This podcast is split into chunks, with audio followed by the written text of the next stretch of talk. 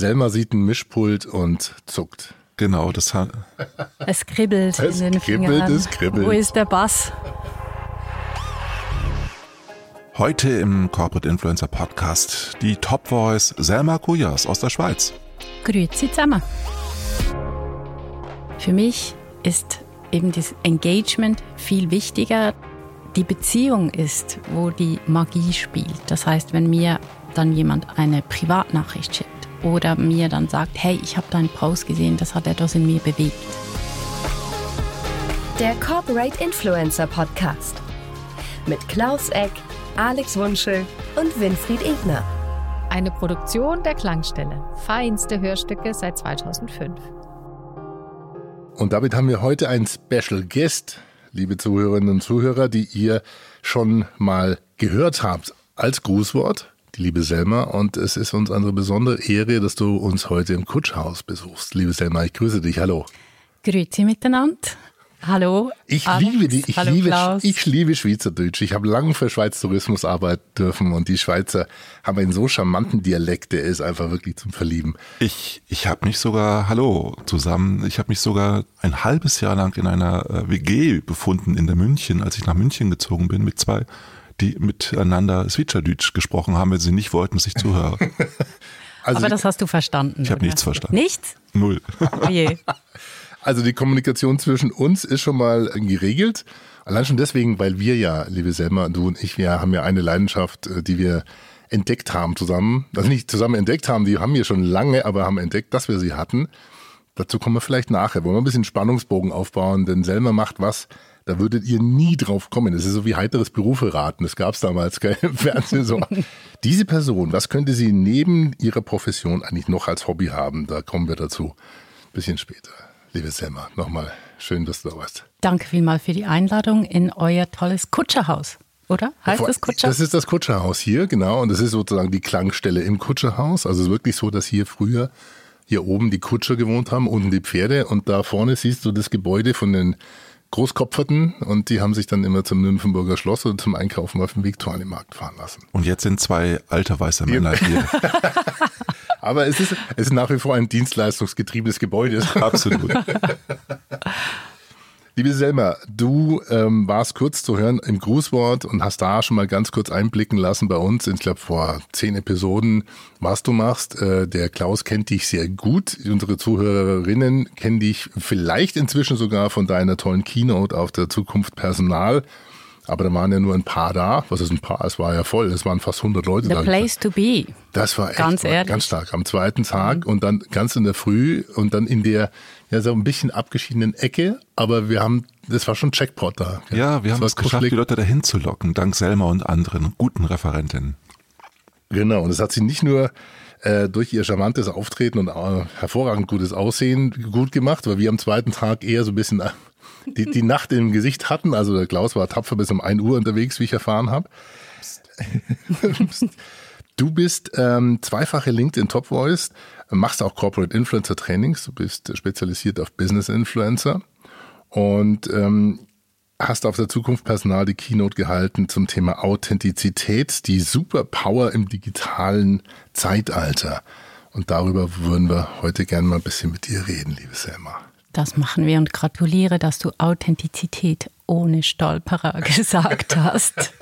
Das ist wirklich eine Knacknuss. Das, ja, da stolpern einige drüber. Wobei das viel einfacher ist, über authentische Kommunikation zu sprechen. Absolut.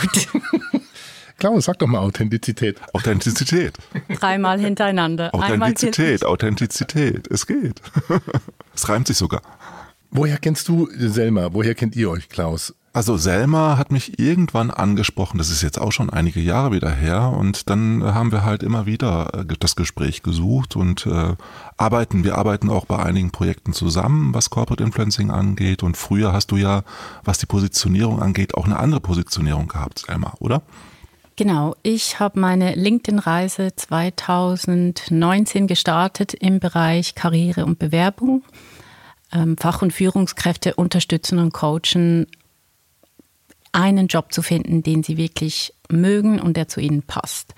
Und das war so ein bisschen mein Werdegang und mit der Zeit bin ich auch gereift und habe mich weiterentwickelt und entdeckt, dass eigentlich Es ist egal, ob es Corporate Influencer sind oder eben im Thema Bewerbung. Es geht immer darüber, dass Menschen anfangen, sich zu zeigen und darüber zu sprechen, worin sie gut sind und was sie mhm. gerne machen, um eigentlich so ein Netzwerk aufzubauen. Ich habe sehr schnell erkannt, wie wertvoll so ein Netzwerk ist, besonders mit LinkedIn. Das ist wie eine Wundertüte eigentlich. Man tut sie auf, keine Ahnung, was rauskommt, aber es wird gut. Manchmal ähm, hat man. Manchmal ist es Box of Chocolate und manchmal ja, weiß genau. man nicht, ob man das wirklich essen will. Genau. Und es hat mich einfach fasziniert, was passiert, wenn man Mut bekommt, sichtbar zu werden. Ich habe letztens eine Umfrage gemacht, die habe ich auch in der Keynote an der ZP gezeigt. Ich habe gefragt an alle Angestellten, warum habt ihr noch nie auf LinkedIn einen Beitrag geschrieben? Und das Ergebnis hat mich traurig gemacht. Es war also die Optionen, die sie wählen konnten, keine Lust, keine Zeit, keine Ideen und keinen Mut. Das, was Sie ja nicht sagen, ist, dass Sie auch Angst vor der digitalen Öffentlichkeit haben, weil einige natürlich sehr persönliche, vielleicht fast private Beiträge auf LinkedIn posten und damit natürlich auch andere verschrecken, die denken, ja, ich will ja nicht so sein wie die, oder? Ja, da steckt ein falscher Glaubenssatz dahinter. Viele Menschen denken, Sichtbarkeit bedeutet Seelenstriptease. Und das ist es nicht. Sichtbarkeit bedeutet nicht, dass man private Dinge preisgibt. Man kann selbst entscheiden, wie persönlich werde ich. Persönliche Kommunikation ist key, auf jeden Fall, weil Menschen möchten gerne von Menschen Dinge erfahren. Und daher bei dieser Auswertung kam dann, die meisten Menschen haben keinen Mut, sich zu zeigen, gerade weil sie wahrscheinlich nicht ins Fettnäpfchen treten möchten. Also statt sich auszuziehen, sollte man einen digitalen Anzug, wie Markus Herlin das nennt, anziehen. Das heißt, sich genau überlegen, wie man sich positioniert, wie man seinen Personal Brand vielleicht gestaltet und wie man aktiv ist, mit welcher Content-Strategie, oder? Genau, und das ist auch das Gleiche wie in der Bewerbung, dass Menschen nicht nur zeigen, was sie können, also eine Auflistung ihrer Tätigkeiten, sondern dass sie eben Persönlichkeit zeigen. Das bedingt aber, dass man sich mit sich selbst auseinandersetzt, in die Reflexion geht, was möchte ich zeigen, wofür stehe ich überhaupt, wozu habe ich eine Meinung und traue ich mich, die zu äußern. Also ich bin immer sehr radikal, was genau dieses Thema Identität auch angeht. Ich frage nämlich in vielen Workshops die Leute, wofür steht ihr denn eigentlich? Sagt mir mal drei Themen, die für euch zentral sind, dann sind alle immer sehr überrascht, weil darüber habe ich noch nicht nachgedacht. Das ist die hm. häufigste Antwort, die ich bekomme. Wie gehst du damit um, mit dieser Unsicherheit? Du meinst jetzt für mich persönlich oder mit den Menschen? Sowohl als auch. Ich muss gestehen, ich habe mir viele, viele Jahre keine Gedanken gemacht, wofür ich überhaupt stehe. Und wenn ich geäußert habe, wofür ich stehe, dann nur in meinem nahen Umfeld, weil ich dachte, ach Mensch, das will kein Mensch lesen auf LinkedIn. Das interessiert die Leute nicht. Aber ich könnte nicht weiter von der Wahrheit liegen, denn es ist genau diese Meinung oder wofür ich stehe, was dafür sorgt, dass sich Menschen mit mir oder meinen Geschichten identifizieren können. Und das wiederum schafft Nahbarkeit. Und am Ende des Tages geht es eben darum, dass wir Nahbarkeit schaffen und eine Community sind. Ja, nee, Nahbarkeit heißt ja auch Nähe, heißt ja auch Verletzlichkeit.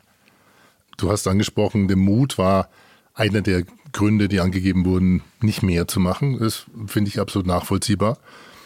Wenn ich jetzt, wenn ich mir jetzt so einen, so einen Anzug anziehe, dann kann das auch eine Rüstung sein für viele. Also wir sind ja beim Thema Authentizität. Wie authentisch ist so ein Anzug denn eigentlich? Oder wie groß ist die Gefahr, dass der Anzug eher zu, zu einer Rüstung wird und dann nicht mehr eben authentisch ist, weil man sich schützen will vor, vor Angriffen?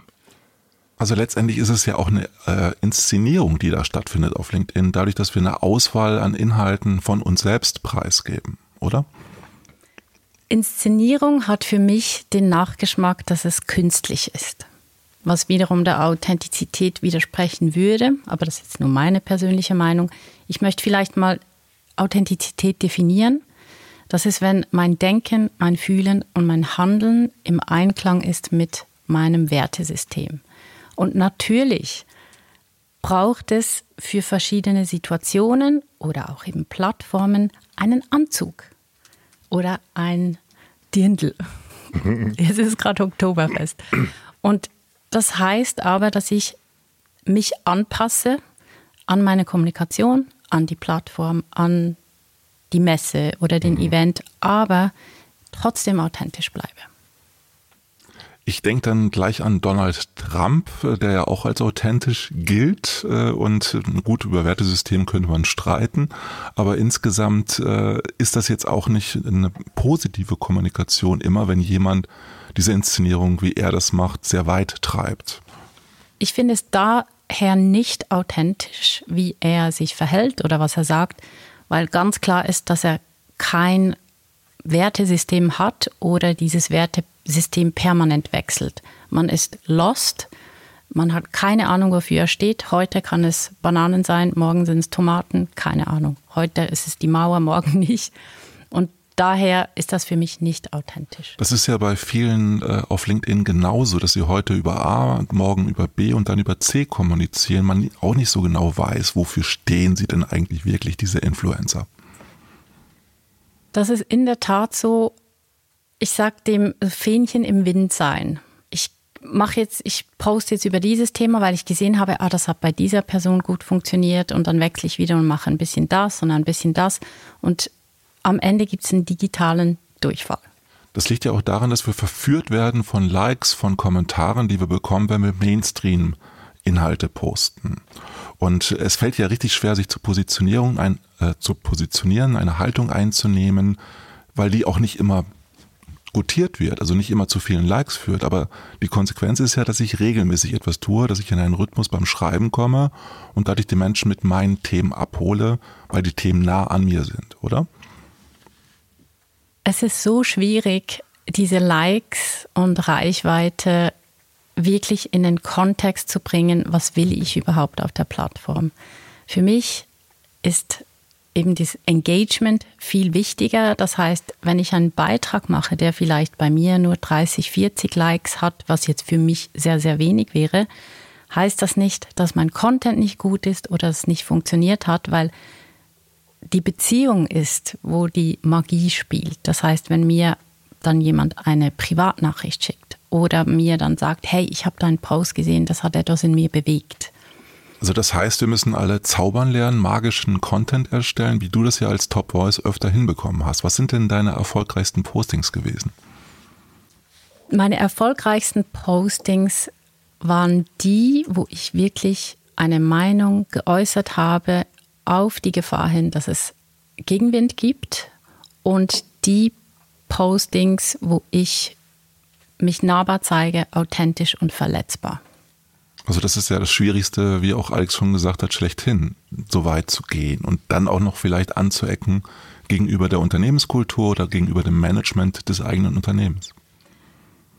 Es ist aber the way to go aus meiner Sicht. Ich wurde gestern sehr, sehr, sehr inspiriert von Michelle Obama. Ich war in den Bits and Pretzels und sie ähm, hatte im Rahmen eines Gesprächs sehr oft über Vulnerable Leadership gesprochen und gesagt, dass Vulnerability, ich weiß nicht, ob, ich finde das deutsche Wort nicht so gut, Schwäche, ist Verletzbarkeit, dass das der Schlüssel ist zu den Herzen der Menschen. Und es braucht Mut, hinzustehen und zu sagen, ja, auch ich habe es verkackt. Aber ich habe das und das und das gelernt und ich möchte dir das mit auf den Weg geben, damit es dir besser gelingt. Aber ist das noch authentisch, wenn ich meine Verletzbarkeit benutze, um dadurch Reichweiten zu erzielen? Schwierige Frage. Ich weiß genau, worauf du abzielst. Das sind vielleicht LinkedIn-Beiträge weinende Selfies etc. Ich denke, ich bin, ich würde nie jemandem sagen, das kannst du posten und das nicht, weil ich finde, jeder muss diese Entscheidung selber treffen, aber man muss sich sehr, sehr, sehr bewusst sein, was hat das für eine Wirkung im Außen, wenn ich ein Selfie poste, in dem ich weine. Ich zum Beispiel habe das einmal gemacht es ist nicht ein Selfie, wo mir die Tränen runterlaufen, aber man sieht, es geht mir nicht gut. Und das habe ich gemacht, als das schwere Erdbeben in der Türkei war, weil ich dadurch, dass ich auf TikTok auch noch unterwegs bin, dort Videos gesehen habe, die gar nicht in den klassischen Medien am Anfang erschienen sind. Und zwar waren das Videos von verschütteten Menschen, die noch Akku hatten und ihre missliche Lage auf TikTok gestreamt haben. Und das hat mich so durcheinander gebracht, dass ich einen Post gemacht habe mit einem Aufruf, ähm, Médecins Sans Frontières zu spenden. Und für mich war mir sehr bewusst, okay, ich zeige mich verletzbar, aber es hat eine Wirkung für die Gemeinschaft. Es geht nicht um mich, es ist nicht ein ego-getriebenes Selfie, um Reichweite zu bekommen, sondern um Spenden zu sammeln. Und das kann ich vertreten. Das ist, das ist ja auch echte Kommunikation, was du jetzt gerade beschrieben hast, weil dir danach war und du überlegst aber gleichzeitig natürlich auch, wie die Wirkung ist, wenn du solche Postings machst. Und die Wirksamkeit von Mainstream-Inhalten ist einfach sehr, sehr groß und die Verführungskraft, solche Inhalte dann zu posten, auch entsprechend. Wenn ich aber fachliche, harte fachliche Inhalte veröffentliche, habe ich das Problem, wenn ich die nicht emotional aufladen kann, dass ich damit eigentlich nicht ankomme auf LinkedIn. Was kann ich denn dafür tun? Die Geschichte reinbringen. Ich weiß, es tönt plakativ, wir hören es immer wieder, Storytelling, es muss mit Emotionen sein. Wenn du wirklich sehr fachlichen Content hast, der hat auch immer eine größere Bedeutung. Da steckt, du kannst eine super Story. Ich könnte über jeden Gegenstand, der hier jetzt in diesem Podcast-Studio ist, einen LinkedIn-Beitrag schreiben, der emotional ist. Zum Beispiel das Bleistift dort. Und nimm doch lieber einen Buddha, das ist mir lieber als ein Bleistift. da will ich, da will ich, will ich bei Alex sofort die Mikros, die Mikros nehmen, weil er hat hier das unglaublich viele Mikros hier, die alle eine das, Geschichte das haben. Das nehme ich jetzt gerade persönlich, dass der Bleistift das Interessanteste ist hier an der ganzen Kurzschaut. Eine kleine Klangstelle. Ich möchte da schon noch mal ein bisschen zurückgehen und denke da an so die oder den ein oder anderen in Programmen, die wir begleiten, die nicht jetzt die Professionalität schon haben, die du beschrieben hast. Diese Verletzlichkeit zu formulieren oder formulieren zu können erstmal, also erstmal den Mut zu haben, das zu tun, dann das zu formulieren und dann irgendwann auf Absenden zu drücken, das braucht Übung. Das ist nicht die Pflicht, das ist schon die Kür. Jetzt haben wir ja aber viele, die gerade in dem Umfeld, auch gerade beim Thema Corporate Voices, eher so vor der vor der Pflicht stehen. Also die würden vielleicht gerne, aber trauen sich nicht. Mut ist eines der, der Gründe, die du angeführt hast. Und da ist die Frage, wie, wie motiviert man solche Personen, es mal zu probieren? Weil es ist ja doch schnell die Gefahr da, am Anfang hat man zumindest das Gefühl, was falsch zu machen und Verletzlichkeit zu zeigen, wo sie vielleicht nicht passt. Gibt es da einen Kniff oder wie nimmst du jemanden an die Hand ganz am Anfang, um zu sagen, ja, du musst irgendwo anfangen, aber trau dich. Also ich muss dazugeben, das Level an Vulnerability, das ich zeige, ist schon Next Level. Das braucht schon das, sehr Mut. Das, das hätte ich vor Level, drei ja, Jahren auch nicht gemacht. Man ja. wächst da rein. Aber für Menschen, die noch nicht gepostet haben, geht es besonders darum, sie zu befähigen und ihnen Vertrauen zu schenken. Erstens mal, dass die Unternehmen den Mitarbeitern wirklich das Vertrauen geben, ihr dürft probieren. Es, mhm. Ihr dürft experimentieren. Und dass man dann eben, wie das Klaus ja auch macht, in den Trainings mit den Corporate Influencern Themen brainstormt und mit ihnen spricht und nicht Vorgaben macht, aber vielleicht so Cluster. In Unternehmen hast du ja nicht nur die Verletzlichkeit der Öffentlichkeit gegenüber, von Freunden, Bekannten, die das sehen, sondern du hast die Verletzlichkeit deinen Mitarbeitenden gegenüber, deinen Kollegen und Kolleginnen. Wie groß ist der Anteil von diesem Faktor? Ich würde jetzt sagen, bei Corporate Influencern, die gerade starten, ist das Thema Verletzbarkeit mal außen vor. Und da geht es wirklich darum, mit ihnen zu schauen. Warum? Ich finde, es ist noch ein bisschen früh, diesen Mut zu haben. Wenn, wenn es genau der Mut ist, der fehlt, zu posten, sollte man vielleicht ein bisschen mit leichter Kost einsteigen. Also neutrale Anfang. Genau. Und nicht gerade mit dem Vorschlaghammer. Genau. Und ich, ich arbeite mit so einer Übersicht über verschiedene, ich nenne es Clusters. Worüber möchte oder könntest du schreiben? Was würde dich inspirieren?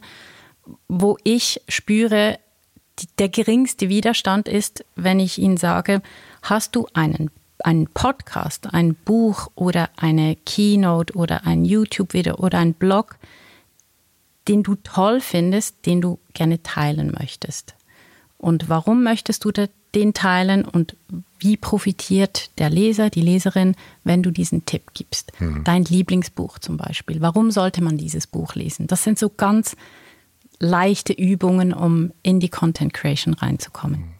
Also ich gehe sogar noch weiter und sage, ein Selfie ist auch nicht verkehrt oder ein Teamfoto, weil man macht ja bei den Corporate Influencer Runden, wenn sie offline stattfinden, oft auch Fotosessions und diese Fotos kann man natürlich wunderbar auch bringen und äh, veröffentlichen und dazu halt den Kontext herstellen, dass man gerade auch entsprechend die Dinge lernt, auf LinkedIn entsprechend zu kommunizieren. Und für mich ist das, was ein Unternehmen bieten muss, eigentlich ein geschützter Raum. Geschützter Raum heißt, ich muss die Freiheit lernen, die ich eigentlich habe, weil ich muss sie erfahren, damit ich wirklich dran glaube, dass ich nicht abgemahnt werde vom Management, wenn ich ein Posting mache. Was kann ich noch tun, um diese Sicherheit den Corporate Influencern zu vermitteln? Ganz, ganz wichtig, denke ich, dass die Corporate Influencer wissen, warum sie das Ganze überhaupt tun. Es funktioniert nicht, wenn es seitens Unternehmens heißt, wir möchten, dass ihr jetzt postet, damit wir unsere Employee Brand stärken oder neue Kunden überkommen. Das sind alles Dinge, die automatisch passieren, aber die Mitarbeiterin, der Mitarbeiter sollte von sich aus Lust haben, auf LinkedIn aktiv zu werden mit dem Hintergedanken, es hilft meinem Arbeitgeber auch. Das Interessante ist ja auch, dass viele sich leicht tun, fachliche Inhalte zu posten, auch das, was du jetzt äh, vorhin beschrieben hast, zu posten, aber sich äußerst schwer damit tun, emotional zu sein in ihren Postings. Weil da ist man, hat man es eigentlich gelernt, das Ich zu vermeiden, stattdessen Mann zu nutzen und möglichst unpersönlich zu schreiben. Wie gehe ich damit um? Was ich eigentlich mit allen Menschen mache oder gemacht habe in den letzten acht Jahren, ich starte immer, egal um was es geht, ob es eine Bewerbung oder LinkedIn-Post oder Personal Branding ist, mit einer Auseinandersetzung seiner selbst. Und das startet bei mir immer mit dem Erkennen der natürlichen Talente und Stärken. Das ist der erste Schritt. Und danach mit dem Wertesystem. Das sind zwei Dinge, mit denen sich sehr, sehr viele Menschen nicht auseinandersetzen, weil sie es gar nicht müssen oder vielleicht auch nicht wissen. Und sobald wir diese beiden Schritte haben, fällt es ihnen schon viel leichter, diese Emotionen reinzubringen und auch zu überlegen, wofür stehe ich eigentlich? Weil plötzlich sind sie da, meine Stärken, ah, ich bin wirklich richtig gut in dem und dem, sagt das Assessment. Und von den Werten her, das und das und das ist mir wichtig. Wie gehst du da methodisch vor? Meine Tools, mit ja. was ich arbeite, das sind verschiedene Assessments, zum Beispiel mit dem Gallup Strength Finder, finde mhm. ich ein großartiges Tool, empfehle ich jedem und zwar nicht nur im beruflichen Kontext, sondern auch in der Partnerschaft oder der Beziehung. Meine erwachsenen Kinder haben den auch gemacht, damit ich sie besser verstehe und mit ihnen ähm, auch besser kommunizieren kann. Sobald du merkst, wer hat welche Stärken und Talente, kannst du auch deine Art und Weise, wie du mit den Menschen sprichst, anpassen und sie erkennen. Das ist vielleicht das erste Mal in ihrem Leben, wenn sie diesen Gallup Strength Finder lesen, dass sie sagen, auf Schweizerdeutsch heißt, ich bin schon ein geiler Sieg. das also, verstehen wir auch noch.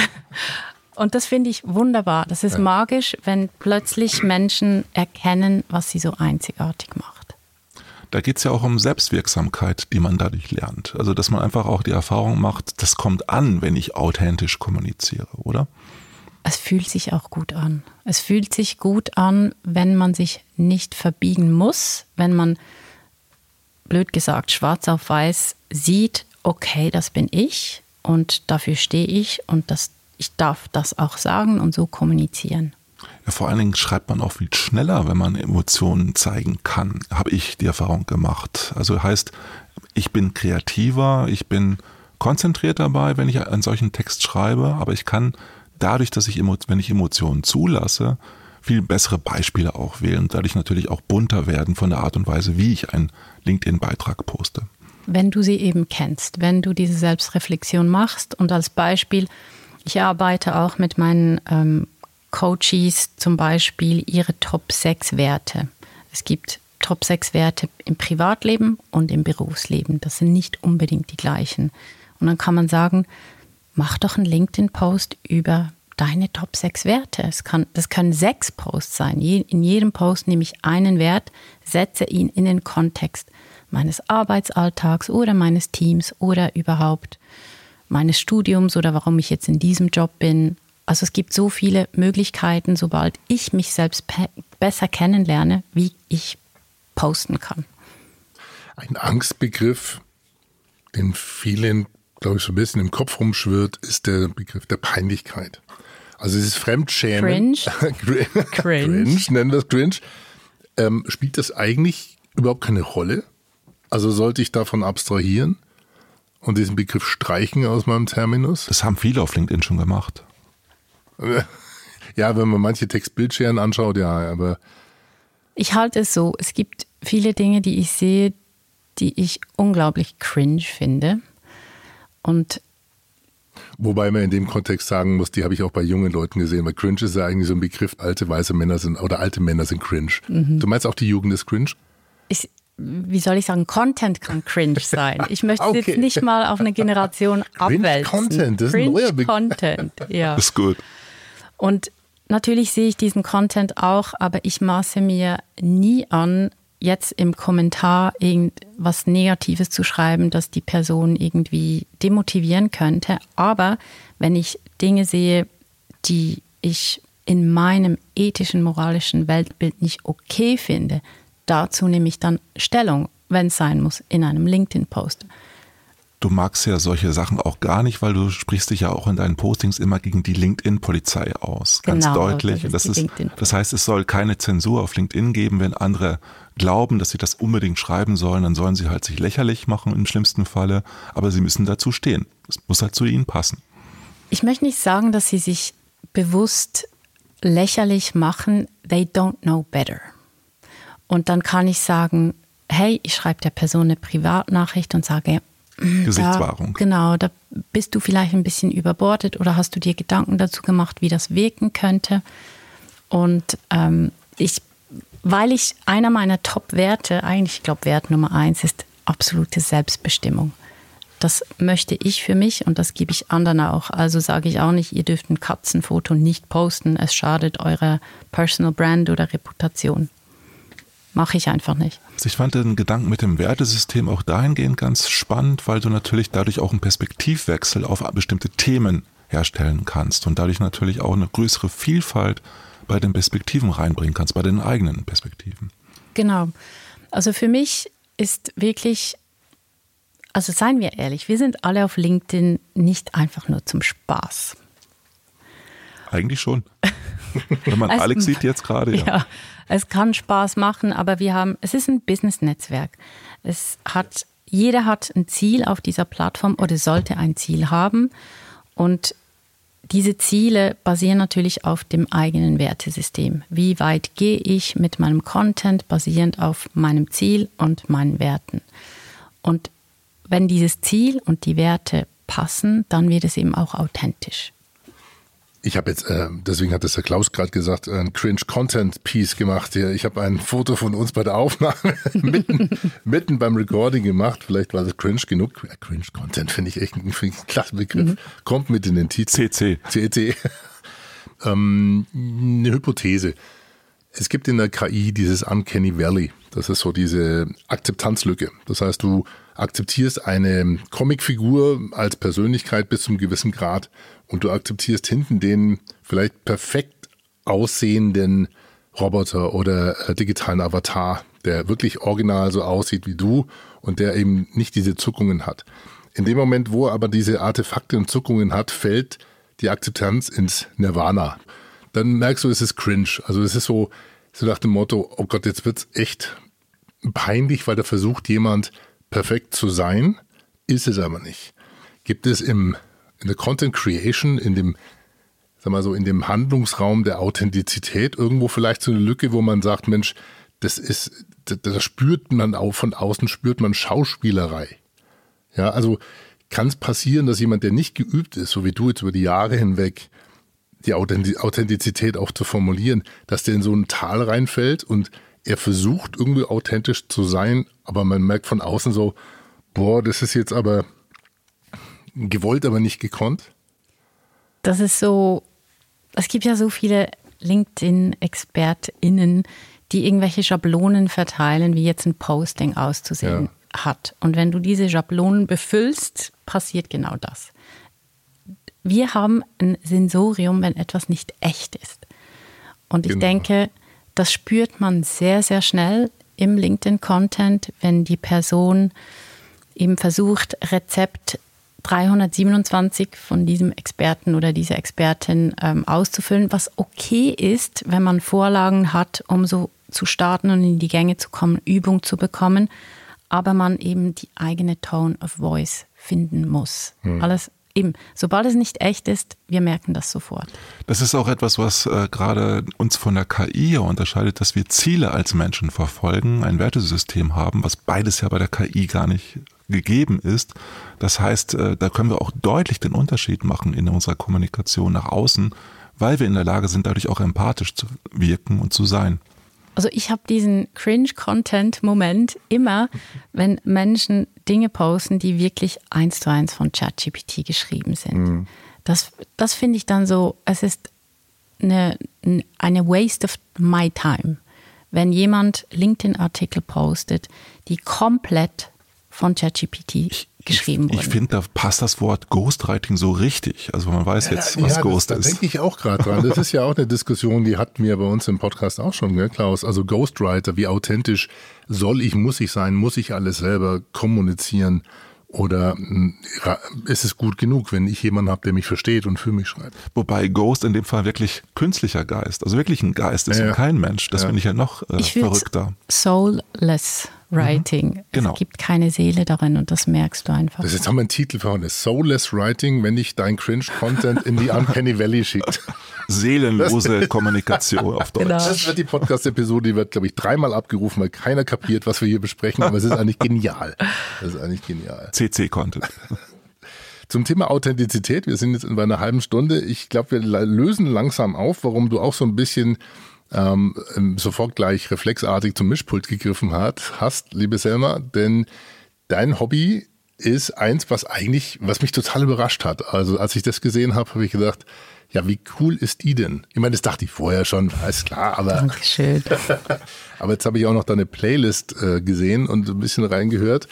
Verrat uns doch mal, was, was ist so dein, dein Hidden Hobby? Es ist eben gar kein Hobby für mich. Es ist gar nicht hidden. Trittst ja, es ist nicht hidden, es ist kein Hobby, es ist für mich ähm, Teil meiner DNA ja. und das ist die Musik und zwar die elektronische Musik, aber natürlich auch Musik im Allgemeinen. Für mich ist Musik ähm, das Tor auch zu meinen Emotionen. Ich denke, ihr kennt das auch, wenn wir irgendwelche 80s-Hits hören. Ja, wir sind alle schon so alt. Dann instant haben wir eine Erinnerung aus unserer Teenagerzeit, die erste, keine Ahnung, Klassendisco oder weiß nicht was. Ja, ja. Es ist einfach für mich, ist Musik aktiviert mein Erinnerungsvermögen und die Emotionen. Und darum würde ich es als Leidenschaft oder Teil der DNA ähm, bezeichnen, weil Musik hat die Fähigkeit, mich emotional hochzujagen, aber auch abzustürzen, wo ich ganz traurig werde. Es gibt ein, zum Beispiel ein, ein Piano Claire de Lune, ich weiß nicht, ob ihr diesen ähm, Titel kennt. Wenn ich den höre, das verbinde ich mit dem ähm, Tod meiner Mutter und dann bin ich ganz nah dort. Es ist einfach mehr als nur Musik hm. für mich. Und ja, das mache ich dann auch hinter Plattenspielern oder CDJs oder Rotary Mixern. Du arbeitest oder hast ja auch als DJ gearbeitet. Ganz kurz muss ich sagen, habe ich gestern schon an der Bits and Pretzels gesagt, das Wort DJing gibt es eigentlich gar nicht. Das hat der alte weiße Mann erfunden. Okay. Es ist ich nämlich gar nicht so schlecht die Wortschöpfung. Nee, es ist nämlich Disc Jockey und der ist ja. es ist nicht genderbehaftet. Also es heißt die DJ oder der DJ. So. Aber ja, ähm, ich habe in dem Sinn gearbeitet. Also ich, eben, ich kann es gar nicht als Arbeit bezeichnen, weil es sich nicht als Arbeit anfühlt, aber ich habe viel in Clubs gespielt, genau, und war oft auch unterwegs. Erst dann, wenn die Sonne aufgeht, gehe ich ins Bett. War eine schöne Zeit, mache ich ab und zu noch, aber natürlich cool. viel weniger. Das klingt ja so, wie manche auch LinkedIn bespielen. Also im Sinne von ist ja keine Arbeit. genau. Den richtigen Content-Mix, genau. Ja. The Turntable und LinkedIn Turntables. Genau. Also wenn es mal eine LinkedIn-Party gibt, ich weiß, wer spielt.